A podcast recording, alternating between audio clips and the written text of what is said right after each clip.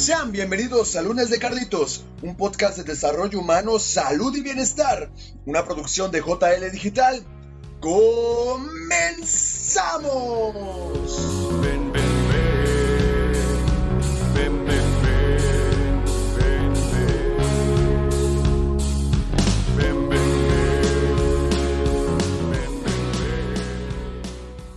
Amigos, bienvenidos sean ustedes a este su podcast favorito, Lunes de Carlitos. El día de hoy tenemos el episodio especial del Día de las Madres y para este tema pues invitamos a una mamá, a una gran mamá.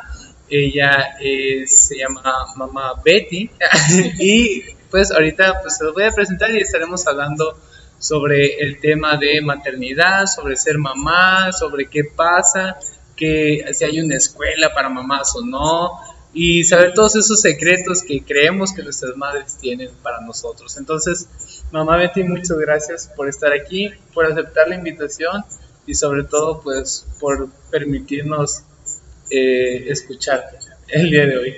Hola, hola, no a ti al contrario, un gusto de estar aquí y poder este, también hablar sobre esas cosas que ninguna mamá se atreve a decir.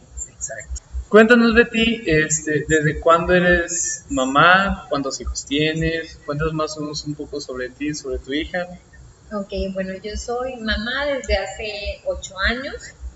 Eh, fue mi regalo atrasado por 10 días, René, y solamente tengo una niña. Y la verdad es que soy muy feliz siendo mamá. Ay, qué bonito. Excelente, muy bien. Hace ocho años, o sea, René tiene ocho años, entonces, sí, ¿verdad? Bueno, este, cuéntanos, eh, ¿a los cuántos años tienes a René? Eh, cuando yo estoy embarazada tenía 23 y justo cuando ya nace ella ya ya tenía recién cumplido los 24 años. Este, pues prácticamente es- sigo estando en el rango de joven, ¿no? Cuando, Sí. la, cuando la tuve, pero este, viene a darle un giro a mi vida en realidad.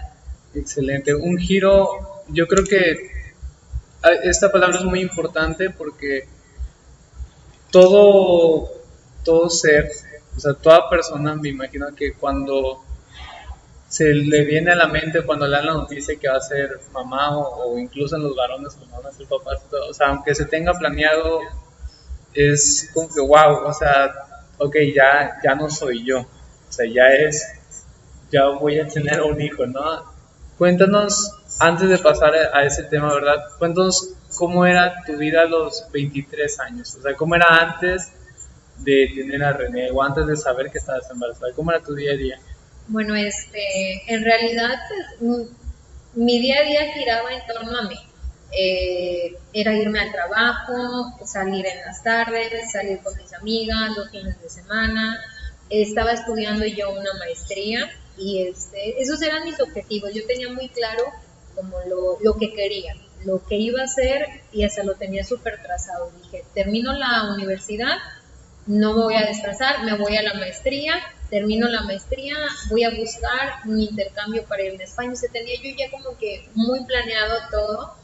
No estaba dentro de, de mí el, el- el tener una hija, el tener a René, la verdad, pero fue algo que se suscitó y, y vino a cambiar esa dinámica o ese plan que yo tenía trazado. Sí, claro, incluso lo tenemos así como que una línea del tiempo, ¿no? Claro. Y nos hacemos dueños de nuestro de nuestra vida, que lo cual no está mal. O sea, nos hacemos dueños de nuestra vida, pero también creemos y queremos eh, de cierta forma trazar nuestro futuro, ¿no? Lo más que se puede.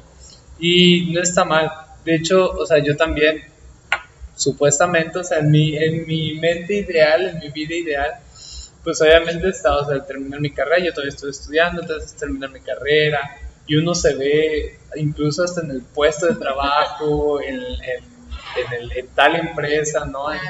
Y no, pues yo a los tantos años voy a ahorrar y voy a ir a tal. O sea, mi plan a los hace dos años era: yo estoy en la universidad, voy a meter a trabajar y yo voy a ir a Tomorrowland. ¿Cómo? ¿Quién sabe? Yo, y se me hace muy fácil, ¿no? O sea, a todos nos hace muy fácil decir: no, pues vamos a hacer esto, esto, esto, esto. y pum, lo, lo hacemos, ¿no? Pero precisamente, pues la vida no es, no es recta, ¿verdad? Tiene sus vidas, sus subidas, sus bajadas.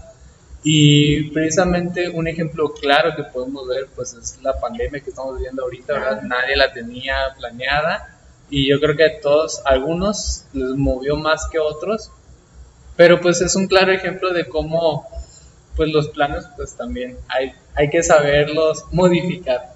¿Cómo es, empiezas, este, cómo es el cambio de planes, o sea, de, de tú a los 23 años a los 23 y meses que te das cuenta que vas a tener a René? O sea, ¿cómo es cuando te dicen, o bueno, mejor dicho, ¿cómo te das cuenta que tienes que ir al, al, al doctor? O sea, que hay algo mal. Fue, fue muy chistoso, la verdad, porque este, yo padezco de presión baja y me acuerdo que era en verano y entonces este, cuando el clima es muy fuerte y está eh, eh, la temperatura muy alta, eh, me da el bajón a mí horrible y es de que me tira y me tengo que dormir, ¿no? Y me la pasaba dormida. Yo no contemplaba, o sea, no, no por aquí no me pasaba a mí el estoy embarazada, ¿no? Entonces, Claro. este, tengo un cambio en, en mi periodo, no me llegaba y dije, bueno, quién sabe por qué será y me estoy sintiendo yo mal, o sea, tengo este cansancio, esta fatiga que no puedo con ella y lo, yo lo asumía que era a mi presión baja.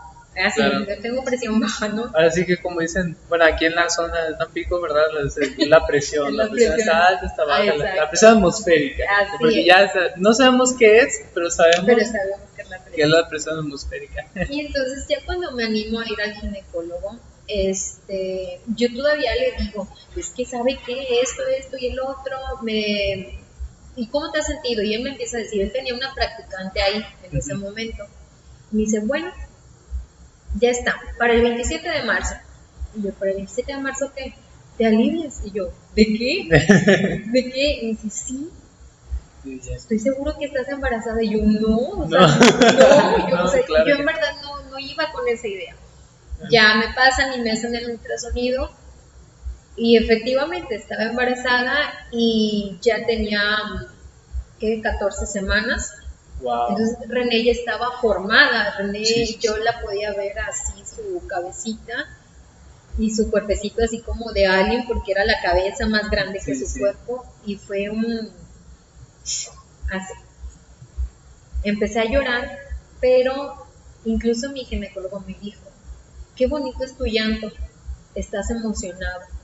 Y sí, a diferencia de que igual uno se podría imaginar que por la edad o los planes que yo tenía, podría decir, no, no es lo que quiero.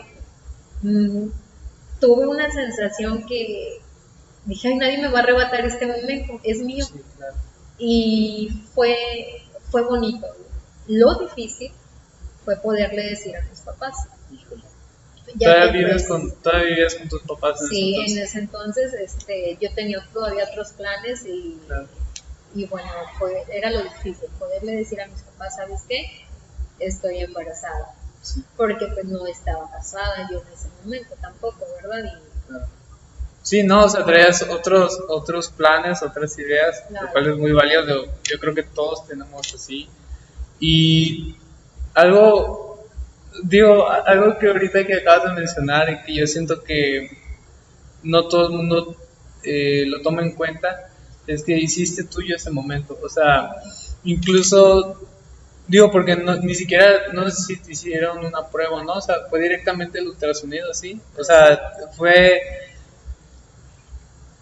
O sea, no, no tuviste como que esa escena de, de que estás esperando ahí como que, híjole, ¿qué, qué, qué va a pasar? lo no? sospecho y ya me puedo esperar yo lo que van a decir, la verdad, ¿no?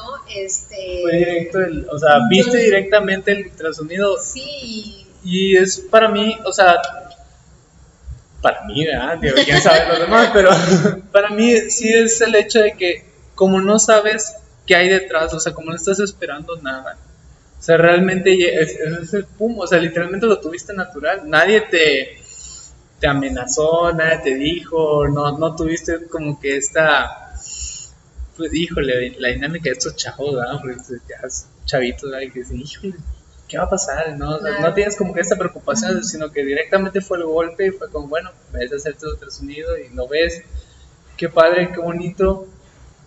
Y ya después de esta decisión de que dices, híjole, le tengo que decir a mis papás, ya fue después, fue durante el ultrasonido, o sea, ¿sí fue tuyo ese momento de ultrasonido? Literalmente. Sí, fue mío, nada más. De hecho, o sea, mi hermana, mis amigos, ¿por qué no nos dijiste que te acompañáramos? Y es que yo no iba con el plan de que me dieran esa respuesta. Yo iba a que iba a me- un chequeo normal. O sea, mi eso. coquita, mi paracetamol y ya. Sí, o sea, no, no iba a eso. Este, no, justo dije, me voy a esperar. Eh, la primera persona que le dije fue a mi hermana y a unas amigas, y a las dos semanas pues esperé que el papá de mi hija viniera y poder hablar de él y darles la noticia. Este, quizá unos dicen, no, pues, pues ya la edad y todo está bastante bien, y la verdad, eh, la respuesta de- por parte tanto de mi papá como mi mamá fue, fue muy positiva, fue así como, bueno. sí les cayó como que en shock, así que no se lo esperaban así como yo. Nadie, Claro, nadie, sí, sí, claro. nadie. Pero fue la, el comentario que mi papá me dijo es, quiero vivir esto plenamente contigo, va a ser la primera vez que tú vas a ser madre y va a ser la primera vez que yo me convierta en abuela. Wow. Ay, no, esa vez así sentí mi corazón así, me abraza, mi mamá también, y bueno, a partir de ahí fue como el entorno súper positivo. Sí había como que a veces el, el, oye, pues a ver cómo está y esto, pero fue algo, un acompañamiento que ellos me dieron y que me hicieron sentir bien, o sea, porque es algo fundamental también durante el embarazo, que tú Claro. te sientas bien. Wow, qué bonito. O sea, qué padre porque, como tú dices, una persona, eh, yo lo he visto con, con mis tías, que me han tocado que estén embarazadas, mis primas también. Este, sí es un, sí es algo de muchos cuidados. sí es algo de muchos cuidados. Entonces, me acuerdo incluso que era de como que no griten, no, es- pues yo todavía estaba muy pequeño más, desde que no griten, no, no las harán bien, ¿verdad? No, no les espanten, porque a mí me gustaba mucho meterme detrás de las puertas y ¡uh! No, entonces, este, ya, todo eso lo fui aprendiendo poco a poco y qué bonito que, este, que hayas tenido ese apoyo, porque pues, igual no muchas personas lo pueden recibir. Bien, y bueno, que, ok, ya estás, em- ya estás embarazada, ya tienes el, así que el papel, eh, tus papás ya te apoyaron y todo, digamos que ya pasa lo emocionante, ¿no? O sea, ya pasa la emoción, ya pasa el, el hecho de que, ay, qué bonito, o no sé, la preocupación lo que sea, ¿no? ¿Qué sigue después? ¿Cómo, cómo se vive el embarazo? ¿Cómo, o sea, te metiste a estudiar?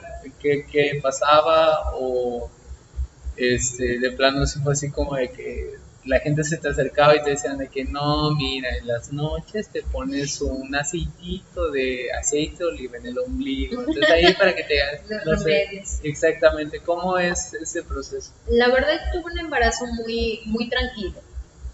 Eh, la- me considero afortunada porque he tenido amigas y conocidas que no la pasaron muy bien durante su embarazo. Sin embargo, yo lo tuve bastante tranquilo, pude ir a trabajar eh, sin ningún problema. Aquí lo curioso es que a mí casi no se me notaba el embarazo, se me empezó a notar hasta como los siete meses, así que se me veía como ya una panza de, embarazada. Pero pues es- aquí es este los cuidados que pues uno debe de tener y más como mujer de su cuerpo eh, las cremas de que uno cuida que, que las estrías y los cambios que vamos teniendo o sea de verdad ahí es cuando es como que un shock para uno a lo mejor uno va a decir ay que es superficial o algo no porque no literalmente tu cuerpo cambia eh, cambia hormonalmente. Yo recuerdo que como los primeros cuatro meses yo me la pasaba llorando o sea, ¿por qué? No sé, pero yo lloraba, lloraba así y era algo que no podía controlar, Con el bote de helado, viendo novelas. sino que no estaba así dentro de mí, o sea, ¿por qué? Y Sí. sí, sí, me cambió esa parte hormonal, mi cuerpo empezó a tener diferentes cambios físicos también, y yo me acuerdo que yo me veía en el espejo y decía, ay, no, ¿por qué? Y me ponía a llorar, o sea, era algo que dije, no, no quiero así, yo no me quiero ver así, Sí, claro. pero este, pues es algo que vas asimilando, ¿no? Continué haciendo mis actividades diarias, también iba a la maestría en ese momento, estaba con el trabajo. En el trabajo yo digo cuando ya tenía cuatro meses y medio también y este me cuidaban mucho porque y justo les dije porque me, me desmayé en el trabajo. Por lo mismo de la, de la misma presión que padezco este estábamos en los honores a la bandera y yo que soy maestra y recuerdo que me empiezo a sentir mal y empiezo a sentir así frío empiezo a sudar y ya iban avanzando los niños del salón y me acerco al salón de una compañera y digo déjame pasar a tu salón no sé qué tienes, y yo, déjame pasar a tu salón, le digo, ya no veo, déjame pasar a tu salón. O sea, porque yo ya, ya sabía, dije, aquí me va a pasar. Y entonces me dice, Betty, ¿qué tienes? Y como pues nadie sabía que estaba embarazada, pero yo sí sabía. Entonces me hice conchita y solita, me fui bajando, Bajando, así paso a paso sí. para no golpearme ni nada. Sí, claro. Cuando despierto tenía a todos los niños a mi alrededor, Ay, a las sí. maestras y así, y yo ya estaba así de que.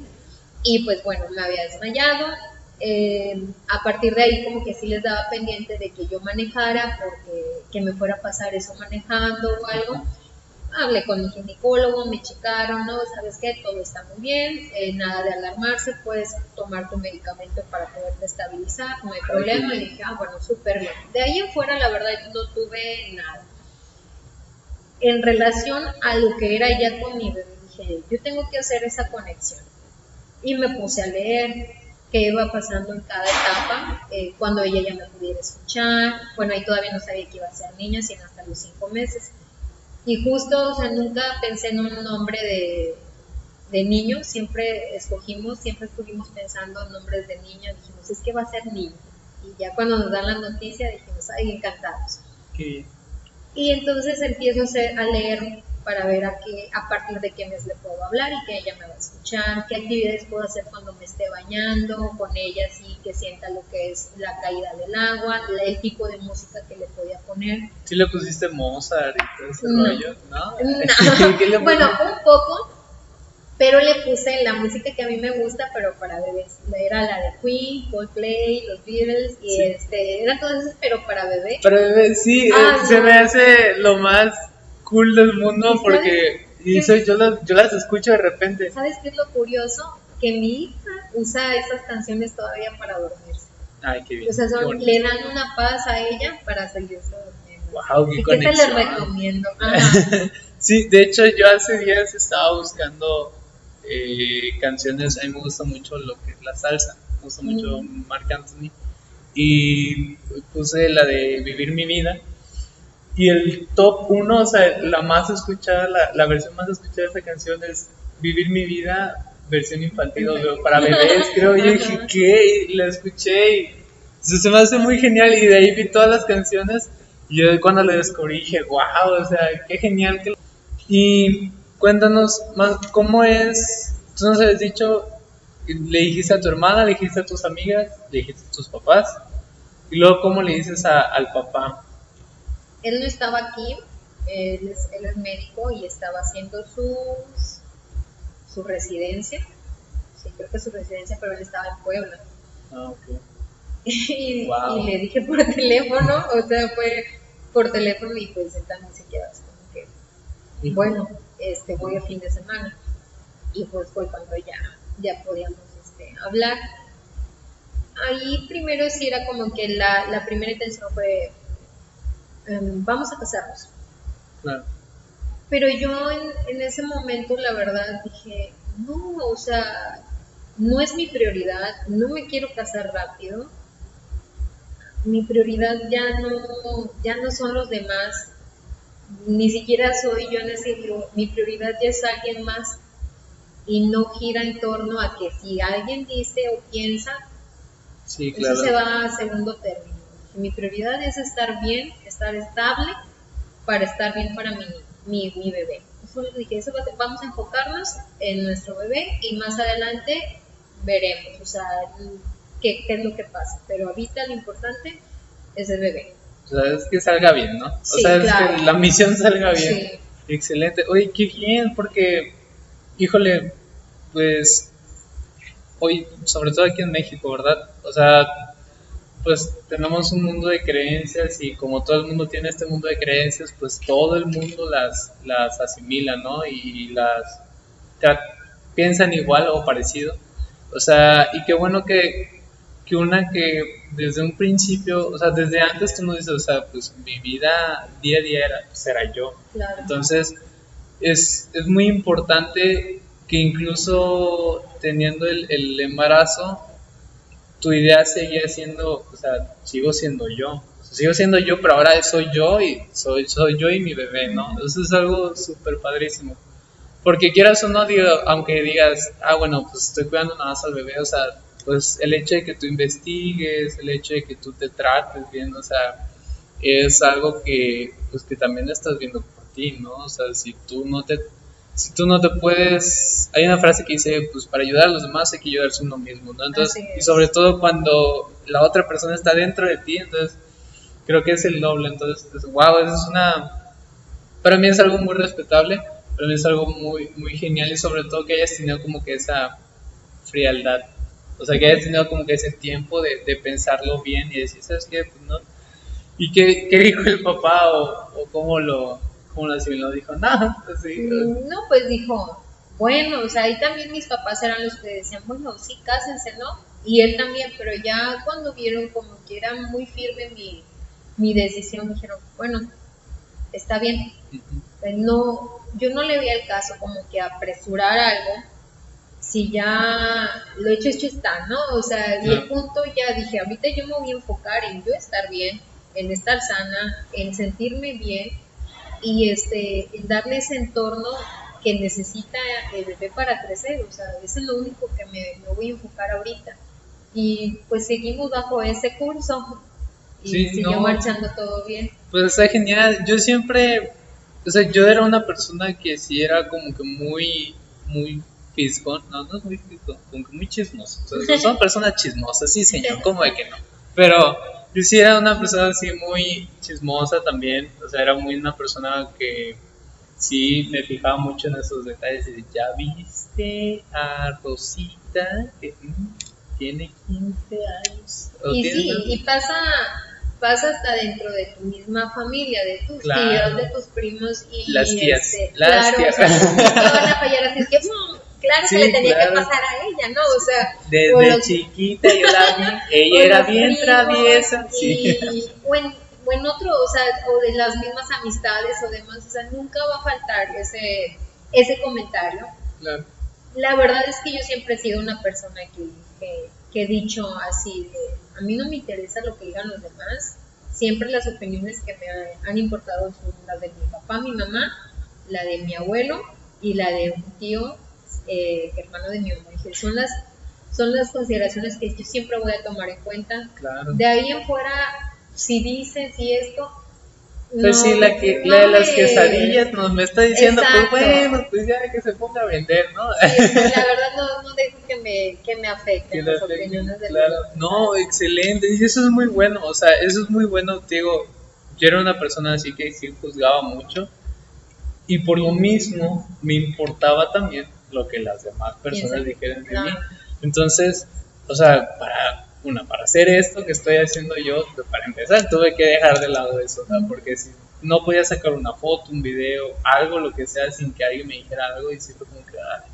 Entonces yo, yo llegué a un punto en que yo me cansé entonces, este, pues es muy importante eso. O sea, y yo siempre me digo, para poder superar esto, yo siempre digo de que, bueno, o sea, ¿qué pasaría si yo ahorita me mudo a Estados Unidos o a España?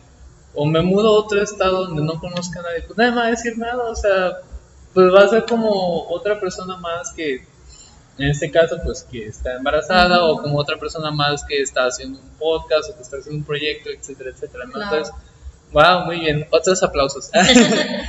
y sabes que, sobre todo porque la pena, el miedo, el qué dirán y demás, o sea, nos vuelve locos. Y nos vuelve locos y nos hace hacer locuras. Entonces, entonces, o sea, a veces uno no pide ayuda porque es que, ¿qué van a decir si les digo? Brother, pues primero, como tú dices, o sea, gracias a Dios, pues tú viste por ti, ¿no? Y por tu bebé dijiste, pues yo tengo que estar bien. Y pues tengo que, de cierta forma, pues pedir ayuda, ¿no? Entonces, este, pues es una invitación, ¿verdad? A todas las personas que nos están viendo, o sea, que no tengan miedo, que no tengan pena, las personas que están ahí, si las quieren, pues ahí van a estar, y si no, pues, pues ya fugan, ¿no? O sea, no, pues no necesitan a gente que no les, que no les aporte algo, ¿verdad? Y, este, y sobre todo, ¿verdad? Para, para su salud, o sea, para que ustedes estén bien. Este, pues va- vivan el momento, disfrútenlo si tienen la manera, pues este, la manera, los medios y el contexto de vida adecuado, pues no tienen por qué eh, pues esconder nada, sino al contrario, busquen en sus familiares, en sus amigos, en, en las personas que lo rodean, porque ni siquiera a veces, como tú dices, ni siquiera la familia ni los amigos, en, en Claro. todo lugar ahí, o sea, pero siempre va a haber alguien dentro de tu círculo social, aunque no lo conozcas, que sea la persona que siempre pasa y dice buenos días, o sea, que te pueden apoyar y que te pueden escuchar, ¿no? Así es. Qué bonito. Bueno, entonces pasan este. Tú dices los cinco meses, me dijiste, que ya empiezas a ver los. Que ya se te A los siete, A los a los siete. siete. Pasan los siete meses que se te empiezan a hinchar los pies, empiezan los dolores de espalda. que ¿Cómo empiezas a, a sobrellevar eso? Bueno, este, empecé con dolores de espalda porque a- añadiéndole a lo mío de la presión baja, este, padezco de lumbaje, entonces sí me afectaba un poquito el peso, ¿no? De, de la- del bebé. Y este, sin embargo, por ejemplo, la hinchazón de pies casi no, no la padecí. Lo que sí eran los, los antojos, no sé si yo me los inventaba con el pretexto para seguir comiendo, pero ya era algo era algo bonito el ver ese ese cambio en el cuerpo, ¿no? O sea, de, ay, ya se me ve la panza, yo ya no me veo gordita, yo ya me veo embarazada ahora sí, y ya este, pues ya era la típica de que te, te ven y te dicen, ay, aquí tu panza y todo, y ay, qué bonito. ¿Cómo son los días? ¿Cómo es los dos días antes del, del parto y las horas antes? O un día antes, no, mejor dicho, ¿cómo es el día antes del parto? Porque aparte dices que tuviste este, el parto, se te adelantó, ¿no? ¿Se adelantó? No. No, no, lo que es ella fue mi regalo atrasado. Ah, ya, yo ya. soy del 17 de marzo y ella estaba programada para el 27 de marzo. Ah, ok, muy bien. Y este, la verdad fue muy tranquilo, o sea, yo llegué al hospital, fue por cesárea, ni siquiera tuve contracciones, o sea, no. No, Ah, yo así como que ay, de bonita nada más llegué, me prepararon muy bien. Previo, este, creo que yo todavía anduve manejando, o sea, la, te digo, no tuve ninguna molestia, estuve muy tranquila. Ese día llegaba el papá de, de mi hija y este y pues ya nos estábamos preparando todos ahí en el, en el cuarto. Yo la verdad lo que tengo es pavor a lo que es este las inyecciones, eso sí me no, no, se me, alteran. Pues estaba muy tranquila, a mí me sorprendió, dije, no, porque dije, si me empiezo a alterar se me va a bajar la presión y yo no me quiero quedar aquí. Y estaba muy tranquila, la verdad. Ya cuando estaba en quirófano fue cuando sí me empecé a poner un poquito nerviosa, cuando Claro. me dijeron, ya vamos a, a anestesiarla y demás, y yo, ay, no, no, ¿Te pero... pusieron la, La la raca. espalda? Ujú. Sí, ay, Pero la verdad, curiosamente, no, no me dolió. ¿no te dolió? O sea, iba sintiendo todo lo que el doctor me iba diciendo. Ahorita vas a sentir el caliente, durante tres segundos vas a sentir tal y así. Sobre todo Pero, los líquidos cuando ajá, inyectan. pero no, o sea, de ahí en fuera, no. Yo porque pues yo, yo estaba en dos operaciones, y me han operado dos veces. Entonces sí, también me tocó la, de- la de la espalda. eh, pues también me acuerdo que en una operación me desperté y es como que de luego, luego entraron con y dice, "Ah". entonces sí, y digo ahorita que decías que tienes miedo a las, a las agujas y eso, digo, para una operación, te- para empezar es el suero, ¿no? El Y luego son lo que le inyectan al suero, este, luego ya cuando ya sea quirófanos y todo, es un show y medio. Wow. Muy bien, y no afectó nada, o sea, en ese sentido, en- ya cuando estás en el quirófano que dijiste que te empezaste a sentir un poco más nerviosa, no, no afectó nada en, en el, pues en la operación. No, la verdad todo fluyó muy bien. Este, tenían muy, muy bien, muy buen ambiente, perdón, los el equipo de, de doctores, así estaban platicando de sus vacaciones, tenían música. como el, te comentaba el papá de mi hija, es este doctor, ajá, conocía a mi ginecólogo y le dio oportunidad de entrar desde un inicio. Entonces todo el tiempo estuvo conmigo. Y estuvo ahí en el. Sí, en o sea, todo, wow. todo el tiempo. Ya ves que normalmente los dejan pasar ya cuando va a Sí, nacer, ya está a punto, no, a mí, o sea, lo dejaron pasar desde un principio y como que eso me dio también a mi seguridad de que no estoy sola.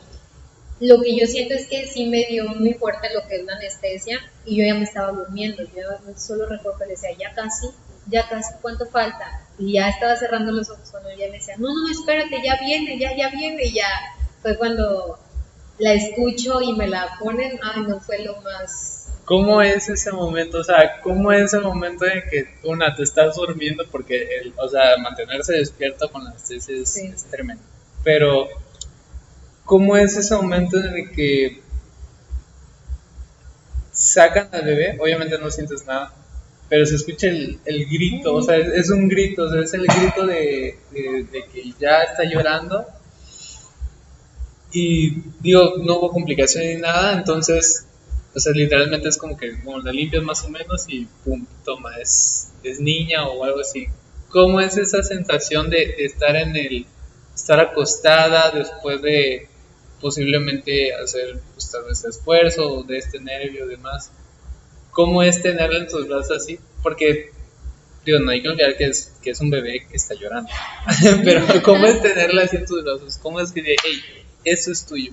O sea, es, este ser humano es, es tuyo, o sea, aquí está. Ay, No, no. creo que no, no, no tengo las palabras que pu- pudieran describir en ese momento como tal. O sea, fue, como tú dices, entre no quedarte dormida y estar así como que abriendo. Yo creo que yo recuerdo que abría así los ojos más, más así lo que pudiera para poderla ver. Pero cuando ya me la ponen aquí fue, fue la mejor sensación, yo creo que de mí. O sea, fue, fue algo bonito, así que su papá me diga, está bien, está muy bien y ya está aquí con nosotros. Dije, ah, no, o sea, es, te Es- cambia, te cambia en ese momento todo. Wow, yo, qué bonito. O sea, si estuvieran aquí, pudieran ver la cara, porque hasta ahí me dejó sin palabras, así como que wow. Porque, o sea, yo de hecho, en la mañana que está, yo pues me pongo a hablar solito y dije, bueno, ¿qué voy a decir? ¿Cómo voy a decir esto? Y yo, estaba como que tratando de hacer, eh, como que similitudes, ¿no? O sea, cuando uno quiere comprar un carro, lo espera, lo espera, lo trabaja, en este caso, de trabaja un chorro, ahorra, y ya cuando te dan las llaves es como que, yes, así como que exactamente, ¿no? O sea, o cuando compras una casa, cuando, vaya, cuando te esfuerzas por comprar cualquier cosa, ¿no? O sea, que sea especial para uno. Y te entregan las llaves, es como que, wow, o sea, sientes satisfacción, sientes como que esa, esa, esa sensación de éxito, ¿no? Como lo suelen llamar, pero pues en este caso no es un objeto, o sea, es un ser humano. Entonces, yo sí decía, es que no, no hay similitud. O sea, es algo que yo en lo personal, ahorita, pues no lo voy, no voy a saber qué, pues qué se siente. He cargado niños recién nacidos, digo, mis sobrinos, que los amo con todo mi corazón, pero pues no es lo mismo, ¿verdad? O sea, es como que, ay, qué bonito, bueno, ya. Aquí está, toma. Es tuyo. Sí, este, qué, qué padre. Ahora, muy bien, ya pasó el parto, ya pasó todo lo bonito, llegó la abuela, llegaron los tíos, que qué bonito bebé, etcétera, ¿no? Así, ya está dormidito, toda la cosa. Supongo que pues llegas a tu casa, ya día después, ahora sí, pues empieza la chamba, empieza la chamba. Fuerte, liviana, para algunos más, para otros menos. ¿Cómo es esa chamba para ti el, el levantarse? Este, no sé si René era de las que eran nocturnas o no. eh, los, las comidas, todo ese rollo. ¿Cómo es ese trabajo extra, por así decirlo? O sea, que no tenías antes y que ahora Viene la parte de la maternidad de la que nadie te habla, de la que nadie te prepara en sí, o sea, prácticamente deja de ser tu tiempo. Tu tiempo es para el bebé. claro, O sea, sí. Es, es algo realmente difícil y y sea que te hayas tenido parto natural o cesárea, o sea, en realidad o sea, es una parte muy complicada porque pues, implica tu tiempo organizarlo a las necesidades de ese bebé. Para empezar, lo difícil es, oye, este, ¿qué significan sus llantos? O sea, yo me acuerdo que ese era uno de mis miedos más grandes. ¿Cómo voy a saber qué es lo que quiere? Si no puede, no me puede hablar ni nada. Pero ahí está mm, lo bonito, yo creo que es que de manera intuitiva y de la conexión que llegas a tener con tu bebé es que ya vas sabiendo que este llanto pues es porque tiene hambre y este llanto es porque ya, ya se hizo del baño. No, o sea, y ahí viene... Y los sudores, ¿no? y ahí viene esa parte así curiosa, ¿no? Y es organizar tu tiempo en base a las necesidades de, de la bebé, como te dije, era porque yo me acuerdo que era así, yo le daba pecho y era así, 20 minutos de uno, 20 minutos del otro. Bueno, ya, si sació, si no, otra vez vuelves a y hacerle eructar y bueno, ahora sí arrullarla para que se duerma. Cuando apenas le estaba durmiendo, ya habían pasado las tres horas para volverlo a hacer, porque es cada tres horas. Entonces decía yo, no sabía eso. yo no sabía eso. Y, entre ese lapso ya se hizo del baño. Entonces tú dices, ay, no, Dios mío. Claro. O sea, eh, te conviertes en un zombie en ese momento, ¿no? Sí, sí, sí. Ya después, la ventaja que yo tuve es que René nunca batalló para dormir, eh, sí respetaba como que muy bien sus horas de sueño, después se los podía ir prolongando como conforme me decía el pediatra y este ya cada vez dormíamos más en las en las tardes. Lo difícil realmente era cuando se llegaba a enfermar, era este matarnos en la madrugada realmente, o sea, era este estar así al pendiente. Yo me acuerdo que una vez, o sea, que me venció a mí el sueño y yo le estaba dando pecho, casi se me caía ella, donde yo ya estaba de ya no puedo. De recién. Sí. Yo también tengo una, una anécdota así. Yo no les estaba dando pecho, claramente, pero este, mi vecino se llama Bruno. Este, recién nacido igual. Estaba, me acuerdo que la mamá en, en el sillón, ahí la tenían en la casa de mi vecina y pues la mamá recién este, acaba de, literalmente un día antes acaba de, nacer Bruno, pues ella estaba descansando ahí, este, no se podía parar ni nada. Y, y nada, el bebé, yo estaba chavito, como unos, yo creo que está en la secundaria. Entonces agarró a Bruno. Y yo, no, sí, me dijeron, ten cuidado porque se lanza mucho. Y yo, ah, sí, sí. O sea, pues en ese entonces yo era como que sí, sí, ya. O sea, es lo que siempre decían nunca me había pasado. No voy agarrando al Bruno y estoy platicando acá y moles, literalmente el niño se me empuja, pero me empujó muy fuerte, o sea, me acuerdo que, o sea, digo, tengo los brazos grandes, o sea, Bruno cabía en un brazo y traía con los dos y, y se me cayó, o sea, no se me, se me cayó y no se me cayó, se me cayó y alcancé a agarrar los brazos aquí y, y le agarré la, la espalda y la cabeza con mi mano y para arriba y nada, se empezó a llover y yo, ok, hay que estar. Ya. ya me voy. y sí, me fui porque, pues, obviamente, pues, la mamá, ¿verdad? Y, pues el papá también. Estaban de que, hijo, ya tienen... Pero gracias a Dios, Bruno está muy bien. Bruno puede ver esto y el día que lo vea te mando saludos. Discúlpame. Pero sí, entonces, precisamente empiezan estos, pues estos desvelos, eh, empiezan estos problemas, dicen las enfermedades, ¿A los cuántos años se te enferma por primera vez, René? ¿O antes del no, año? René tenía, yo me acuerdo, fue la primera noche que estábamos en casa y empecé como que con cólicos. Y yo, ay no, y no sé, o sea, se la pasó llorando toda la noche. Y yo, ¿qué hago? ¿Qué hago? Y así, ya este, le dimos, eh, las mejor eran las gotitas de espabel, y asunto arreglado ya de ahí ya no pasamos, ya fue, yo creo que ya de más grande, así como que de un año, o igual y de nueve meses, así, pero no fue tan enfermiza ella. Fue cosas así ligeras, realmente no, no me tocó batallar ella ni de que la leche, ni que si es intolerante, que si esto o el otro, la verdad no. O sea, una niña muy sana. Qué bien, porque yo, desde el lado de, yo estuve preguntando a mi mamá, también cómo, cómo había sido su experiencia. Y ella me platica que yo era alérgico a un químico que tenía el colorante de la leche. O sea, la leche tiene un, un colorante que es que hace que se haga blanca. Ajá. Y no sé por qué, pues si sale blanca, pero bueno. el punto es que yo era alérgico a ese químico y, y, nadie me lo podía detectar. O sea, nadie me detectaba nada. Entonces yo todos los días vomitaba Vomitabas. y este y pues llorando y no me podían dar leche, me la cambiaban, me la cambiaban una y otra y otra. Y pues mis papás llegaron al punto de llevarme a Ciudad Victoria, literalmente, o sea, en la madrugada de que a las 1, 2 de la mañana, que de- de- dice mi mamá, le digo, Loredo, vámonos, o sea, vámonos porque si allá está el gurú, el brujo, porque es de esos doctores que dicen, no, en Victoria está el bueno, ¿sabes? O sea, es como que esos que se encuentran como, como si fuera un secreto, ¿no? Como si fuera el, el maestro, ¿no? Así, no, mira, en Victoria, ahí hay uno bueno. Entonces, dice mis papás, dice, pues si allá te dijeron, pues vámonos. Entonces, literalmente estaban en la madrugada, yo vomitando en un carro, o sea, sí, a ellos sí les tocó como que algo un poquito más pesado en Sí. ese lado.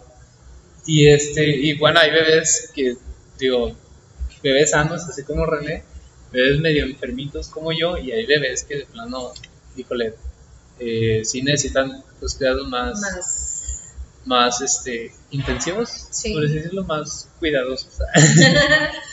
Porque de hecho, y bueno, eso es otro mensaje, ¿verdad? No hagan caso a los remedios Casero. caseros. Por más buenos que parezcan, porque venía uno que decía de si tu hijo tiene temperatura, de ponerle alcohol, alcohol bañado con alcohol, con algodón. Y ya, y vi una vez una noticia que decía que literalmente estaban alertando a la población de que no lo hicieran porque había un bebé que literalmente le habían puesto el, el alcohol y el bebé estaba borracho por el nivel de alcohol que tenía, sea, se puso rojo, rojo, rojo, rojo, rojo, porque todo el alcohol pues, lo había absorbido el cuerpo y pues, pues se nos emborrachó el niño desde chiquito. Bueno, Entonces, este, pues no tiene caso arriesgar a los niños, ¿verdad? A, a ese tipo de, de tratos. Muy bien. ¿Cuál fue el primer... El, o sea, tú estás con tu hija, pues obviamente después del parto, los 40 días o los días que te, que te dan. ¿Cómo es la primera sensación de dejarla en un lugar? No sé si es en una guardería o dejarla en casa. O sea, de por primera vez alejarte, o sea, de por primera vez irte a otro lugar y, y decir, bueno, pues aquí tienes que estar. fíjate que este, yo siempre había dicho así, no, pues en guardería y no hay problema. Pero la abuelita dijo, no, ¿cómo crees? Y no sé qué. Esas abuelas Sí, de- sí, pero la verdad fue lo mejor que me pudo haber dicho. La primera vez que yo la tuve que dejar fue a los 15 días de que ella nació, porque yo estaba estudiando la maestría y nada más me habían dado dos semanas de, de descanso para poder este, acudir. Asistir. Ajá, entonces este, a partir de ahí tuve que dejarla cada sábado con, con su abuelita y la verdad la que se aventó ahí lo pesado fue la abuelita porque ella era la que le tenía que hacer que tomara la leche porque no la quería, no quería el biberón. Aunque yo dejaba todo, todo preparado. Preparado. Ahí este, sí era como que a cada rato mensajearle, oye, ¿cómo están? Oye, ¿cómo están? Pero estaba yo muy segura de que pues está está con su la abuela, abuelita, o sea, no había un problema como tal. Primero había dicho que a los siete meses ya le iba a llevar a la guardería y después dijimos, no, mejor no, no, mejor no. Y así nos la llevamos y fue hasta el año que la metí a guardería.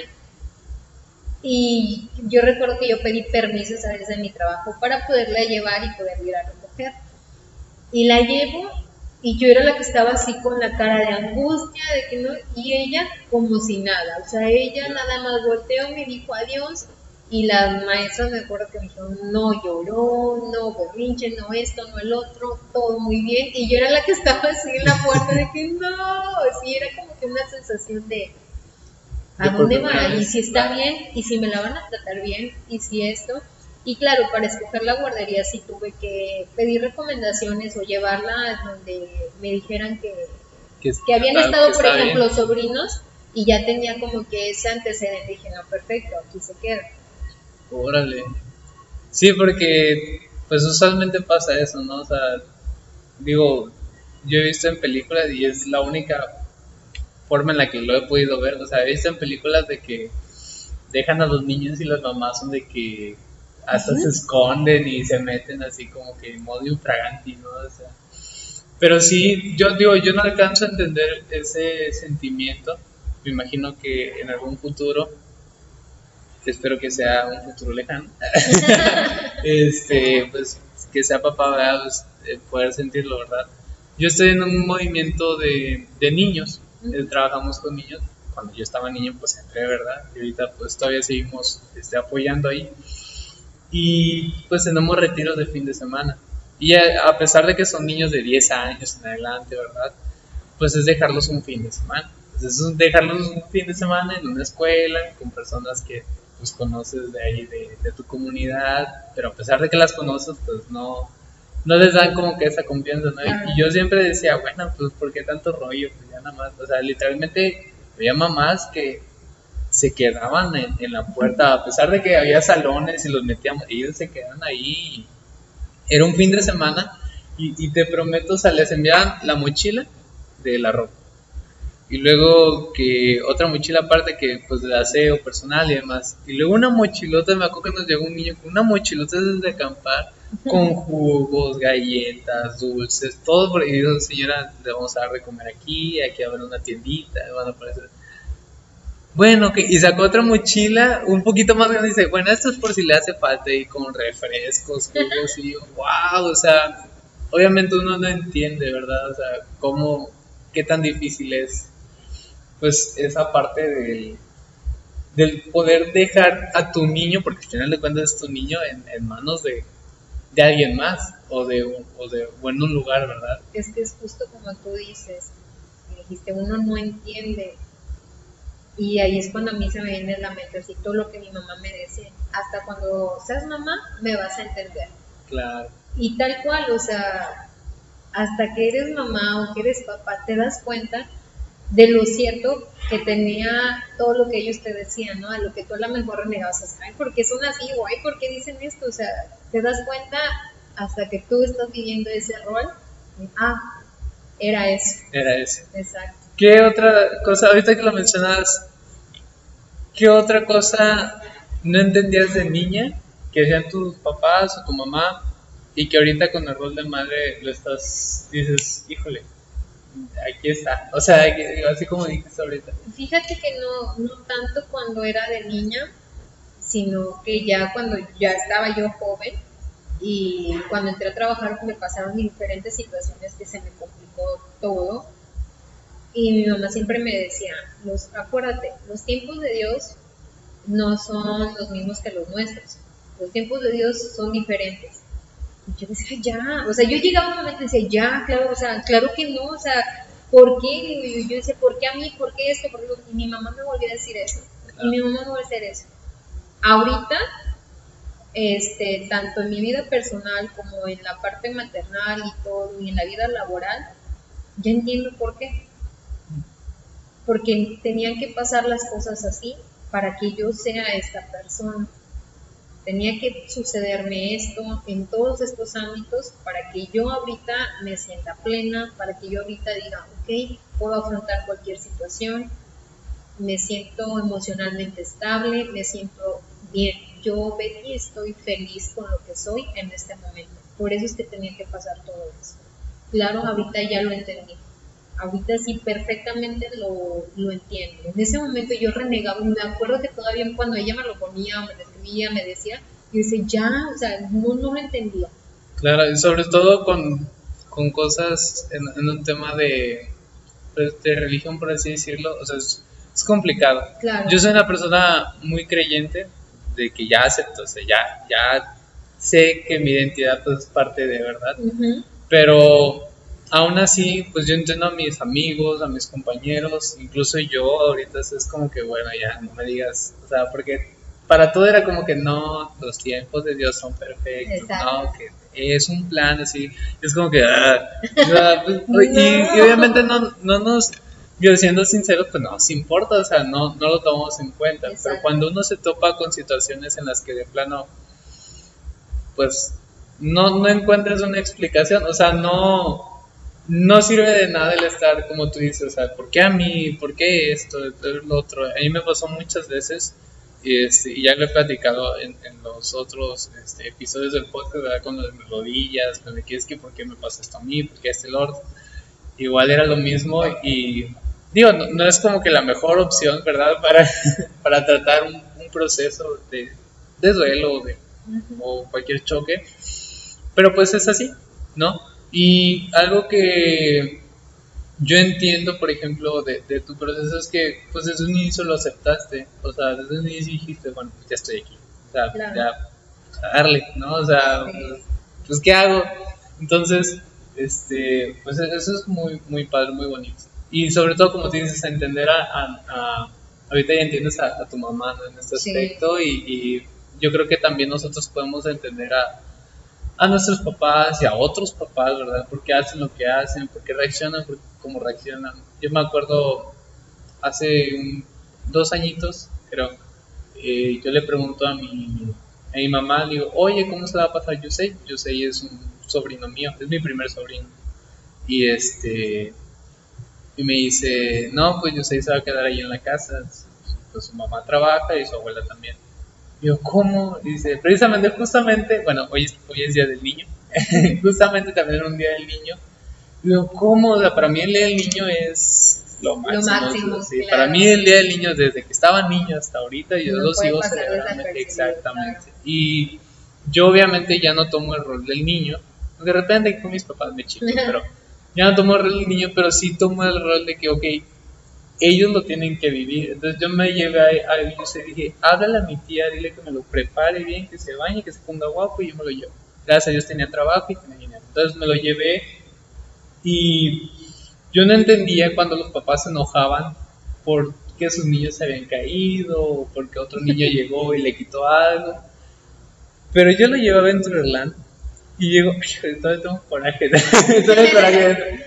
Y llegó una señora y, y que me empuja el niño. Así, que me empuja el niño.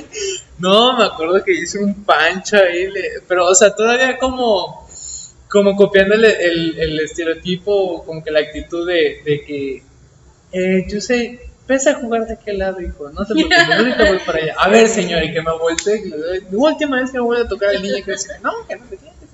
Pero de ahí nos andamos peleando. O sea, bueno, no peleando, estaba teniendo una pequeña discusión, pero ahí está el otro niño y el, pues porque estábamos haciendo una fila y el niño se metió, y oye señor, su niño se metió, no, pues el tuyo que no sé qué, y va ahí, mm, le hace así yo, ¿cómo? no, sí, entonces, sí, ahí, ahí entendí, ese día, o sea, en esas 12 horas que estuvimos ahí, porque me llevé nada, me lo llevé al cine y toda la cosa, o sea, estar preguntando, oye, ¿te sientes bien? ¿Estás cansado? ¿Quieres ir al baño? ¿Tienes sed? O sea, sin que él me lo dijera, yo estaba de que tienes frío, o sea, todo ese rollo. Entonces ya dije, ok, ya, sí, ya. El día que mi mamá me diga, ya te llevaste el suéter, ya, me voy a llevar el suéter. Sí. Sí, uno se queda con el Jesús en la boca y de veras, ¿cómo es uno? Que René estuvo contigo en, en preescolar, Sí. eh, sí quisiste estar ahí todo el tiempo, así como que, René, ¿ya estás lista? O, o sea, y la escuela sí la tenías como que así como que... No, fíjate que, que, que tal vez tiene mucho que ver eh, la formación que yo tengo o el conocimiento que llego a tener sobre el desarrollo infantil que nos dan en la, en la universidad precisamente, que yo dije, bueno, voy a tratar de educar a René bajo estas pautas. Y me acuerdo que saqué así, vamos, ¿dónde está mi tablita? Las tablitas de desarrollo que yo había hecho en la universidad. Dije, voy a ir con, sobre esto.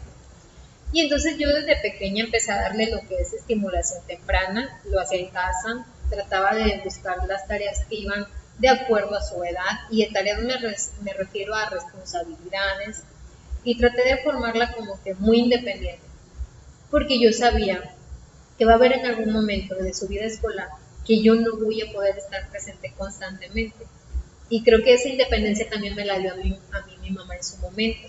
Entonces Ok. dije, es, es vital, ¿no? Y me fui bajo esa misma línea. Cuando decido este, meterla en el preescolar conmigo, era para yo poder este, estar presente en las actividades que hacían que involucrara a los miembros de la familia para yo poder asistir o que ella viera que su mamá está viendo ahí, ¿no? Claro. Pero siempre le daba su espacio porque incluso nunca quise que fuera alumna mía, dije, no, se me va con otra maestra y justo nuestros, mi recreo no coincidía con el de ella, ella salía después o yo salía antes, entonces no, no coincidíamos así, pero pues tenía los comentarios de las maestras, la podía ver o ella iba y me saludaba y cosas así de que podíamos compartir.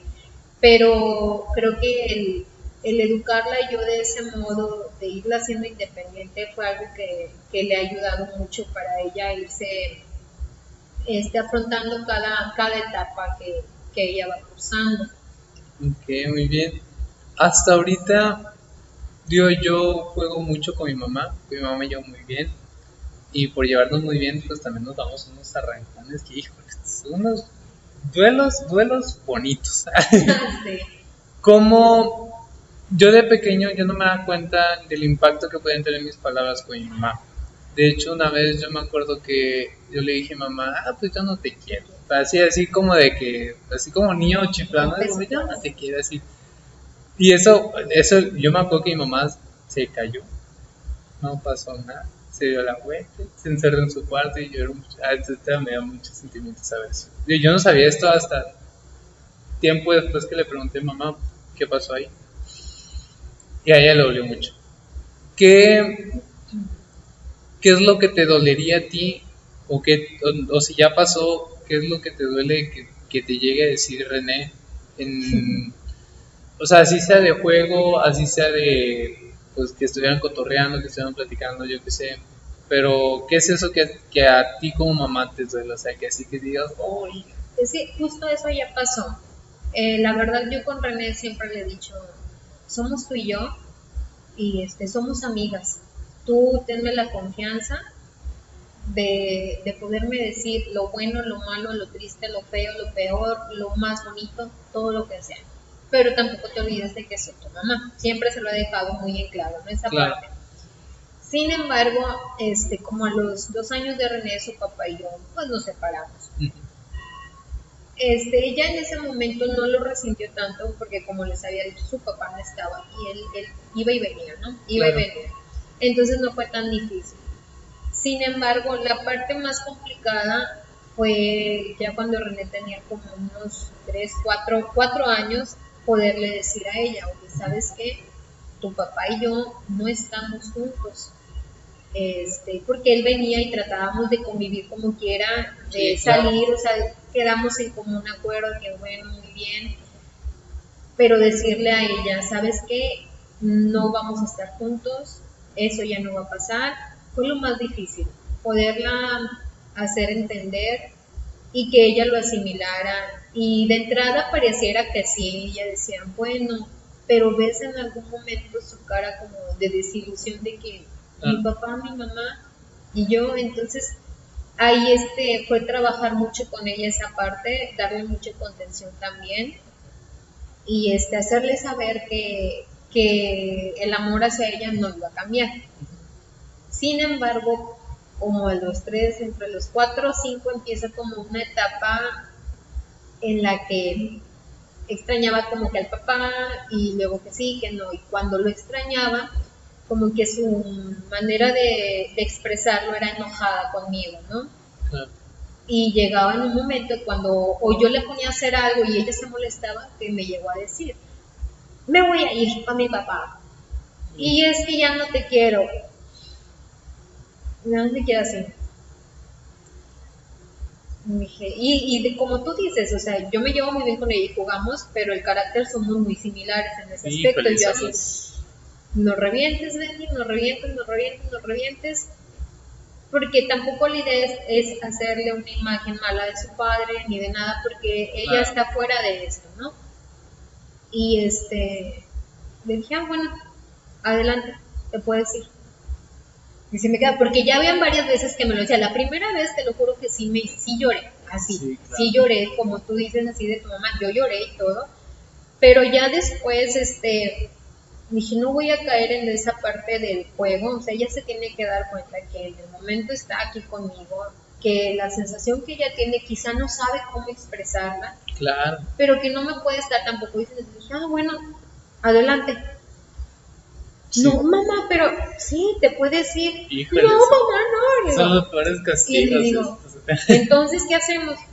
No, ya estoy bien y no sé qué. Y ya, o sea, pues sí, sí fue duro. No te puedo decir que fue de la noche a la mañana. Sí, no, lo dices fácil, pero. claro, pero nos costó, nos costó claro. mucho. Incluso ahorita de repente es como que, ay, oye, me extraño porque su papá no vive aquí y este cuando puede verlo, pero este fue el explicarle, ¿no? Y, y aquí entra mucho el, el cómo manejarle la situación para que ella se vea lo, menos afectada posible y que sepa que el amor que uno se le tiene este, no va a cambiar absolutamente nada. Claro, y sobre todo mencionas algo muy, pero muy importante.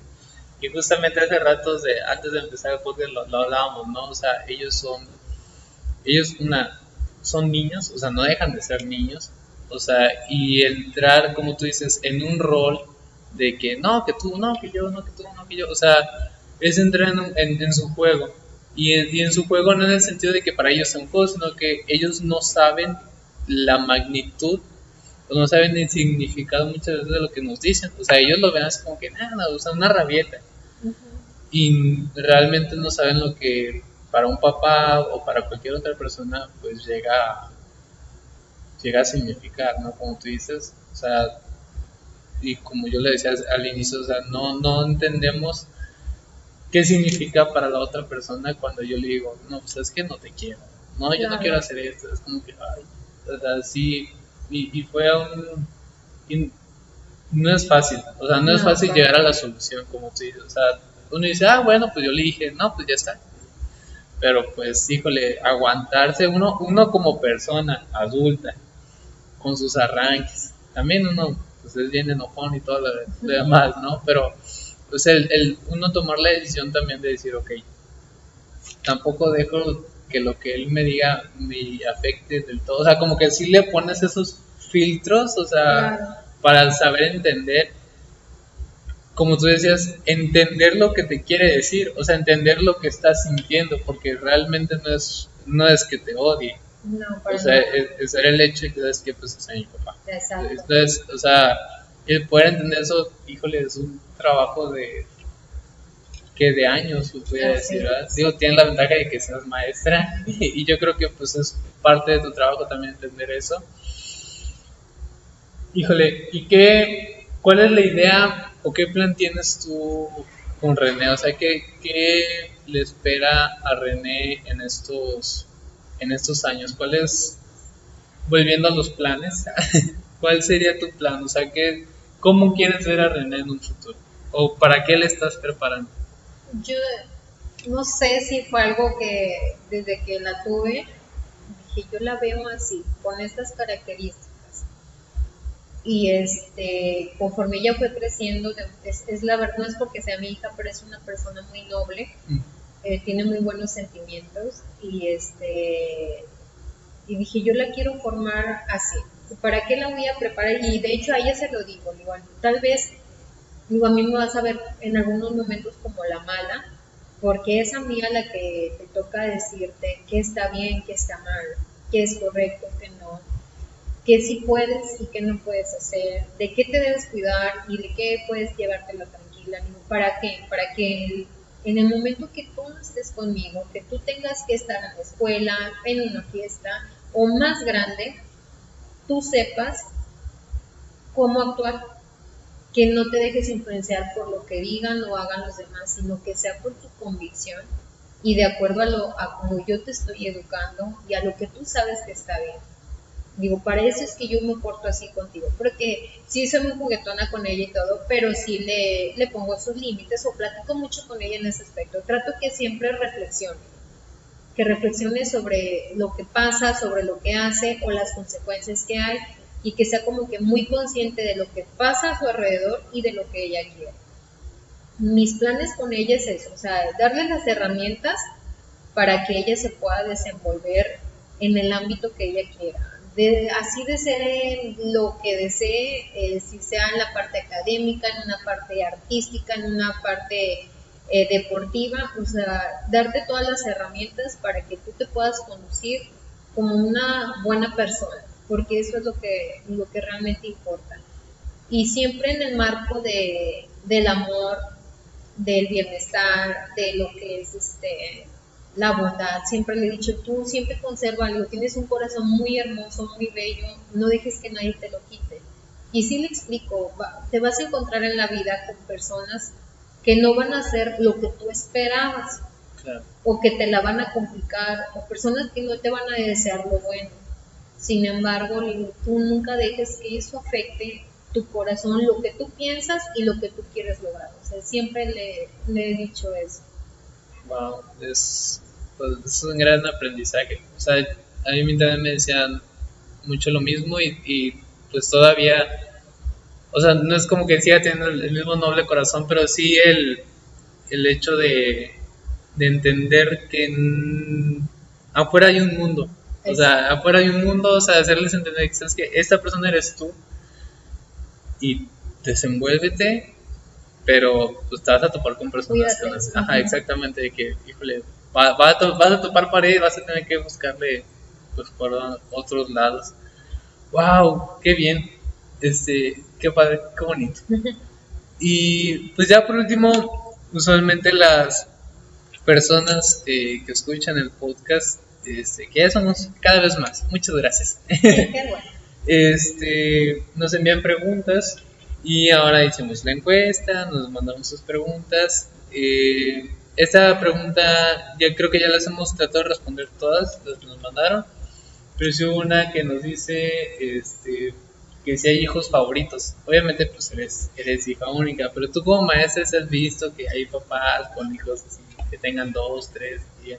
no sé la verdad, o sea, por ejemplo, en el caso de mis papás o mis tíos, ellos dicen que no, que el amor es por igual, ¿no? Pero mis hermanos decían y yo decíamos que sí hay un favorito, pero ellos dicen que no. Este, yo creo que el amor viene de diferentes maneras y que el amor hacia los hijos es como que cada uno tiene el suyo y no creo que haya una más o menor cantidad hacia, hacia un hijo, sino que viene a esto a lo que comentabas como con tu mamá que a lo mejor eres más afín con mamá que con papá, ¿no? Porque a lo mejor la personalidad o algo y eso se tiende como que a, confundir a veces, ay, es que a lo mejor él es el favorito, ¿no? Sino que a lo mejor es porque tu, tu personalidad y tu carácter es más compatible con el de ese hijo, pero no quiere decir que el amor sea, sea diferente. O, o incluso los gustos, ¿no? También, o sea, pues si le gusta a la mamá le gusta, no sé, pues en mi caso mi papá, ¿no? Mi mamá le decía, no, pues es que su papá los quiere más que a mí, así, ¿no? Pero pues era porque pues mi papá le gusta el rock, le vale los hombres ya a nosotros nos, nos gusta lo que él nos enseña, entonces, pues, pues prácticamente pues era así. Y ya por último, que era la, la pregunta más, más famosa que teníamos, era, que se repitió mucho, es, ¿cómo se dan cuenta las mamás que pasó algo. O sea, ¿cómo se dan cuenta que, que, que sucedió algo malo? Así? No lo sé. También no tienes ese instinto, ya lo sí, Sí, pero se da. O sea, les digo, cada vez me vuelvo más señora, no sé, porque incluso de esas frases que nos burlamos de que dicen las mamás, ya he llegado yo a repetirlas también. Pero como el de, y si lo encuentro yo, ¿qué te digo? Si lo encuentro, ya no sé cuántas veces se le he dicho, y simplemente si se me pierde algo a mí, a mí, yo no lo encuentro para mí, porque si se le pierde algo a ella, que ella lo busca, yo lo encuentro. No sé en qué consista, pero este es como, yo creo que la, la conexión que tenemos, o lo bien que los podemos conocer, que te das cuenta, puedes percibir cuando algo les pasa. O sea, porque lo mismo me ha preguntado, es que tú por qué sabes, y es que cómo te das cuenta. Digo, pues no tengo una bola de cristal, pero te conozco. Entonces tengo esa, esa facilidad de, de que conozco tus gestos, conozco tu rostro, tu cara, eh, sé también cuando te, cómo te encorvas, cómo te pones cuando te sientes de un modo u otro y este, puedo darme cuenta cuando algo te pasa. Entonces es como que la conexión que tenemos con ya con nuestros hijos y aparte que el que nos conozcan también. Órale. Bueno, pues ahí está chicos, no pueden mentir, ni modo, se fregaron. Así es, siempre les digo eso ¿Ya te diste cuenta que a mí nunca vas a poder engañar? Sí, y de hecho fue una pregunta muy, muy popular. Me hicieron bastante. Fíjate que casi nadie me responde en las encuestas, pero esta vez sí. Y, este, y bueno, pues qué bueno que ya, ya sabemos esto. ¿Algún último mensaje que quieras dar? ¿Algún saludo? Fíjate, así en general, este, el rol de mamá no es, no es tan fácil, no es sencillo, porque muchas veces este, nosotros como mujeres nos podemos llegar a exigir mucho y en el camino nos podemos llegar a perder en ese rol de mamá y se nos olvida que nosotras somos una, una persona.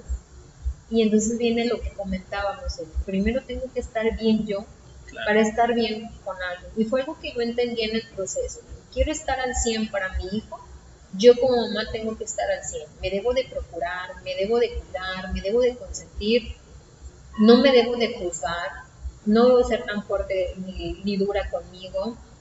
Este, se vale sentirse cansado, se vale sentirse que "Vale, lo estoy haciendo bien, realmente lo estoy haciendo bien, se vale todo eso porque al final este, somos nosotras las que repercutimos en la vida de alguien más. No somos como que el camino hacia para el otro.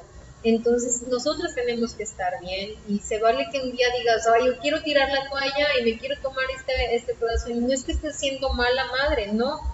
Al contrario, te estás preocu- preocupando por ti para estar bien para ella. O sea, algo que yo entendía así a la perfección, para si quiero que mi hija esté bien, yo tengo que estar bien.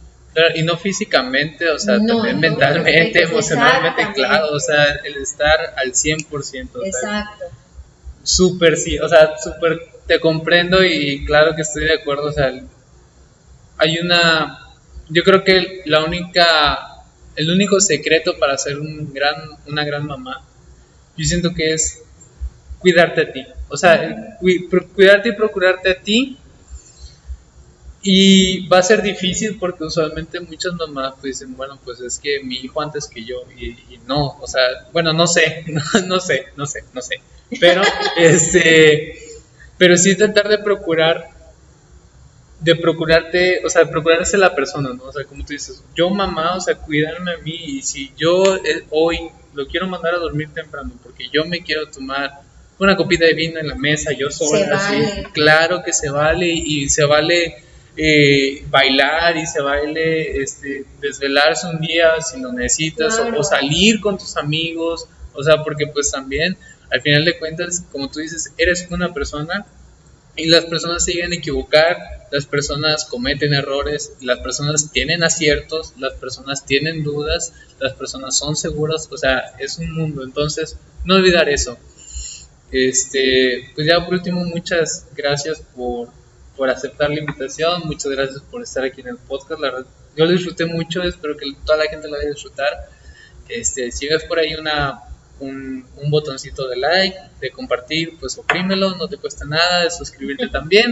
Déjanos en los tus comentarios pues, las experiencias que has tenido como mamá o con tus mamás. Y eh, pues por último, eh, pues gracias, muchas, muchas gracias. Hoy- hoy yo lo disfruté mucho. Igual. Y este, recuerden que, eh, pues perdonen a sus mamás. Si tienen un conflicto con su mamá o con su papá, o sea, perdónenlos, estén vivas, estén muertas. Siempre hay que buscar la reconciliación. Ellas no tienen una escuela, no hay una escuela para Exacto. mamás, no hay un, no hay un diccionario, no hay un- una serie de pasos a seguir, no hay un ABC de cómo ser mamá. Pero lo que sí hay es mucho corazón, mucha convicción y muchas ganas por hacerlo mejor. Y eso es lo que han hecho nuestras mamás. Así que darles un abrazo. Esto sale antes del 10 de mayo. Prepara algo para ellas y no solamente te preocupes y las procures el 10 de mayo, sino que todos los días deberíamos de echarle una llamada, un mensaje, un abrazo y un beso y decirles te quiero. Recuerden que este, no importa cuándo vean este video, nunca será demasiado tarde para crecer y ser mejor. Nos vemos la próxima.